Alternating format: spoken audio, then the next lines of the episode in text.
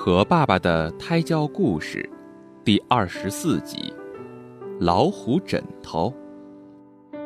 丽西是一只灰色的小老鼠，它有一件非常重要的宝物——一个老虎枕头。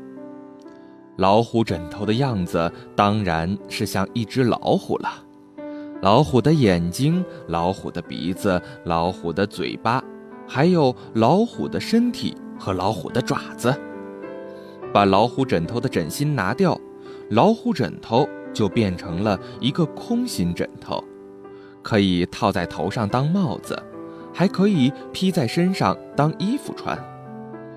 重要的是，老虎枕头好像有魔力，晚上睡觉，丽西的脑袋枕着老虎枕头，就一点儿也不害怕了。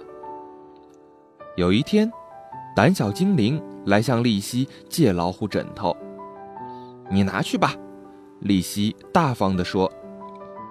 胆小精灵拿掉了老虎枕头的枕芯，把老虎枕头套在头上。猫头鹰看见了，说：“啊，好大的一只老虎！”就急急忙忙地飞走了。狐狸看见了，说：“好可怕的老虎！”也慌里慌张地逃走了。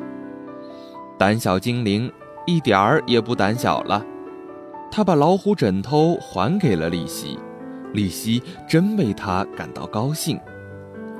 小鸭子拉奇也来向利西借老虎枕头，利西大方地说：“拿去吧。”晚上，拉奇披上空心的老虎枕头去偷小鸡的玩具，小鸡一家惊慌地逃跑了。啊哈！小鸡的玩具都变成我的了，拉奇得意地说。这时候，奇怪的事情发生了，老虎枕头飞了起来，飞出了窗外。原来，这是一只有魔力的老虎枕头。他把拉奇放到了一棵高高的树上，就回到了丽西的身边。